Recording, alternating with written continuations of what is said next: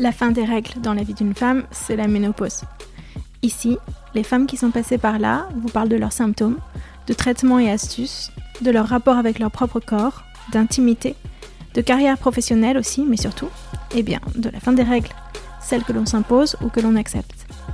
En les écoutant, vous trouverez, je l'espère, les bonnes infos pour traverser cette période encore trop taboue.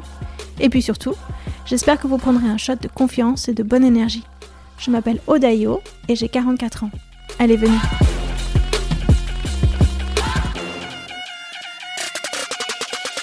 J'en ai parlé à mon gynéco, on a même fait euh, des examens sanguins pour voir où j'en étais. Sur les hormones, c'est ça? Ouais, ouais. Et il n'y a rien qui dise que je suis en ménopause puisque j'ai un cycle complètement euh, régulier et normal.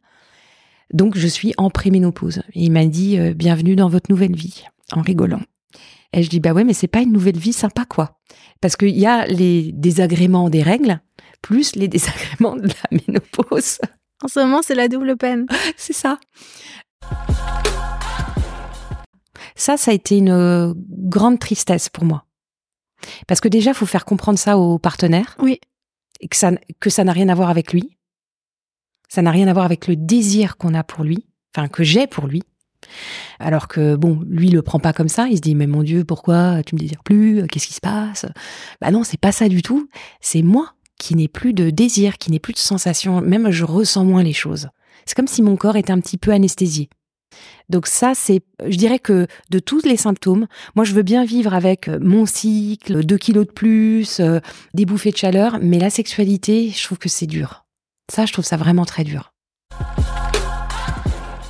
Et finalement, c'est une période qui est difficile à expliquer parce que à la fois, je suis toujours réglée et à la fois, j'ai des signes de de, vieille mémère, quoi. Et je me dis, mais non, mince. Et euh, oui, le côté moins d'appétit sexuel, ça, ça a vraiment été, euh, c'est douloureux. Voilà, c'est douloureux. Ouais.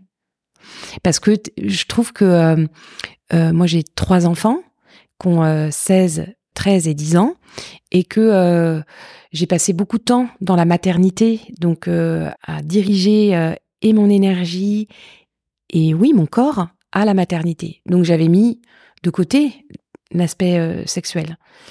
Et quand il revient, parce que justement l'aspect maternité est un petit peu moins présent, eh ben c'est euh, des signes de préménopause qui arrivent. Alors j'en ai bien profité quand même, mais je trouve que ça arrive trop vite dans ma vie. Et euh, j'ai eu un manque d'idées, j'ai eu euh, beaucoup de fainéantise, une période comme ça, un peu de mollesse, qui a été dure à accepter, mais que maintenant je me dis bon bah voilà c'est comme ça, j'ai besoin de ça, j'ai besoin de de paresse. Peut-être. Donc c'est pareil, ça a été difficile à, accepter cette paresse. C'est comme ce petit gras dans le ventre, quoi.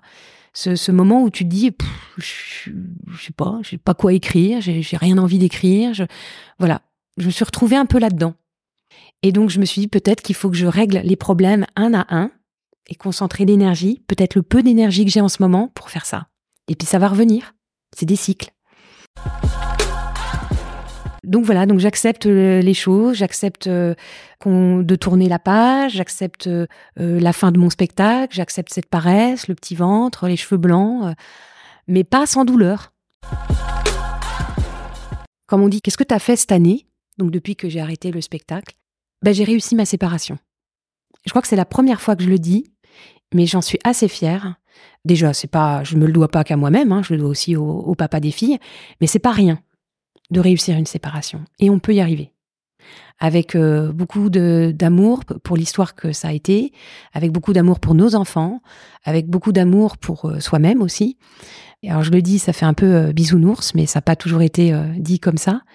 Et ça n'a pas toujours été vécu comme ça. Il y a des périodes de colère, de violence, de désespoir, de dire qu'on va pas y arriver, que ceci, que cela. Mais au final, oui, je crois que j'ai réussi ma séparation. Et peut-être que j'aurais pas pu la réussir si j'avais encore été sur scène.